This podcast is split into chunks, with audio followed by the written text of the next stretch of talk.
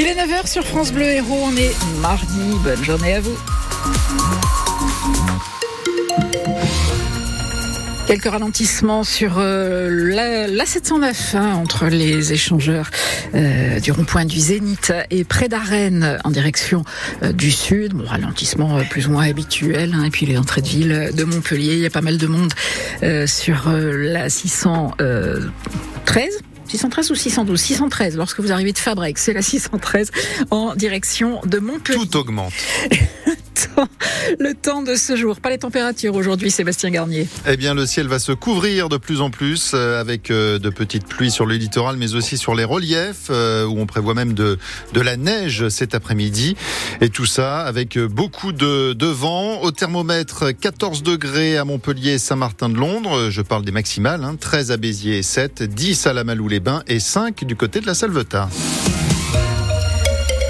À l'ouest de Béziers, les habitants du petit village de Cruzy scrutent le ciel dans l'espoir de voir tomber la pluie. Sans cela, ils pourraient être privés d'eau du robinet cet été. Oui, depuis le début de l'année, il n'est tombé que 50 mm dans ce secteur contre 5 à 600 en moyenne. À cette époque, la commune pourrait donc être obligée de se, faire approvisionner par camion citerne comme l'an passé au moment des vendanges pour nettoyer les cuves de la cave coopérative une facture de plus de 18 000 euros qui inquiète déjà le maire de Cruzy, Rémi Affre. J'espère retrouver des solutions avant les vendanges.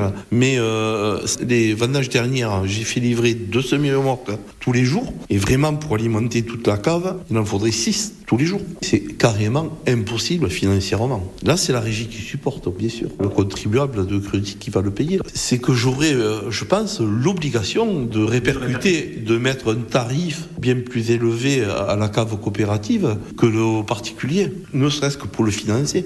Il faut s'y attendre. Maintenant, euh, je vous l'ai dit, euh, ça revient à 14 euros le mètre cube d'eau par camion. Donc imaginez 6 camions d'eau par jour, c'est-à-dire l'équivalent de 150 mètres cubes d'eau, c'est pas cher, c'est exorbitant, c'est inimaginable. La solution, euh, ce serait l'exploitation d'une nouvelle source qui a été repérée, mais il faut 250 000 euros pour le forage. Le maire demande l'aide de l'État. Les agriculteurs étaient à nouveau sur le pont cette nuit dans l'Hérault. Une quarantaine de membres de la coordination rurale qui ont bâché des radars à Béziers, à Metz, à Vias ou à Saint-Paul et Valmal. Ils ont aussi déchargé des pneus devant les locaux de France Agrimaire à Montpellier et installé des bâches avec des tags devant la MSA, la direction des territoires et de la mer encore une agence du Crédit Agricole à Montpellier. Le maire de Montpellier, Michael Delafosse, se rend aujourd'hui au Salon de l'Agriculture euh, à Paris. Il va d'abord inaugurer le stand du département de l'Hérault avec le président euh, du conseil départemental Kléber Mesquida, puis celui de la région avec Carole Delga. Une déambulation est prévue dans les allées euh, cet après-midi. En octobre dernier, le personnel du centre de dialyse de Sète était en grève. Aujourd'hui, 11 infirmiers sont convoqués par leur ordre national pour avoir empêché la continuité des soins.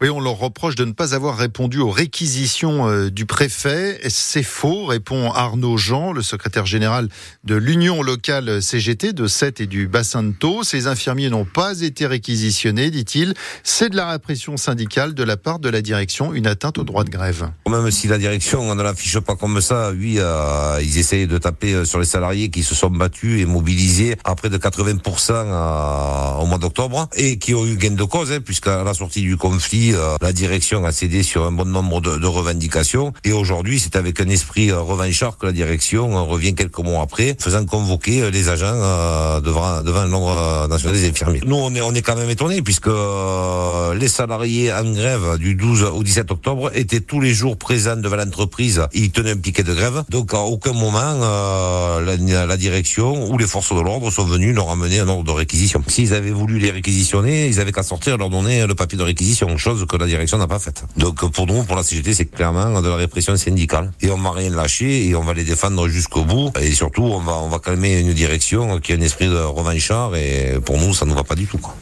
Et la direction, de son côté, euh, dit avoir toujours respecté le droit de grève et agi dans le respect des règles afin de maintenir la continuité des soins.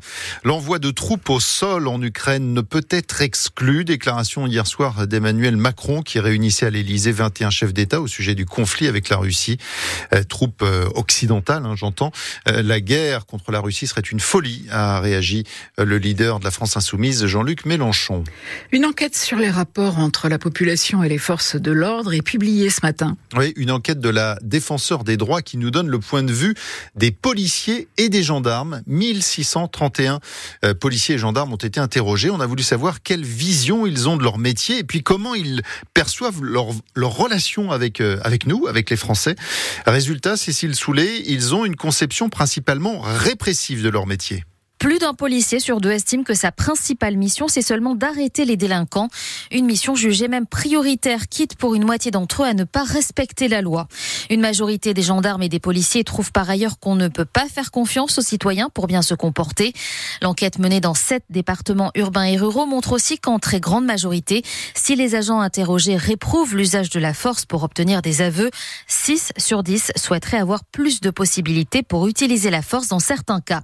Et c'est plus vrai les policiers que pour les gendarmes.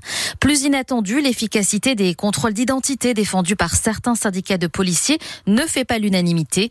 C'est pourquoi dans ses recommandations, la défenseur des droits demande la mise en place d'un dispositif d'évaluation des contrôles d'identité. Claire Edon insiste également sur la nécessité de renforcer la formation initiale des policiers et gendarmes, en particulier sur les règles de déontologie, car certains fonctionnaires ne s'estiment pas suffisamment formés. Plus de 15 millions de vues pour le message d'Anivonne Ledin sur le réseau social X. Anivonne Ledin, euh, c'est une ex-députée socialiste de l'Hérault, ex-jouteuse de l'info sur euh, France Bleu Hérault. Elle a publié ce week-end une photo, euh, photo d'un chien sans muselière dans le TGV. Elle s'en offusquait.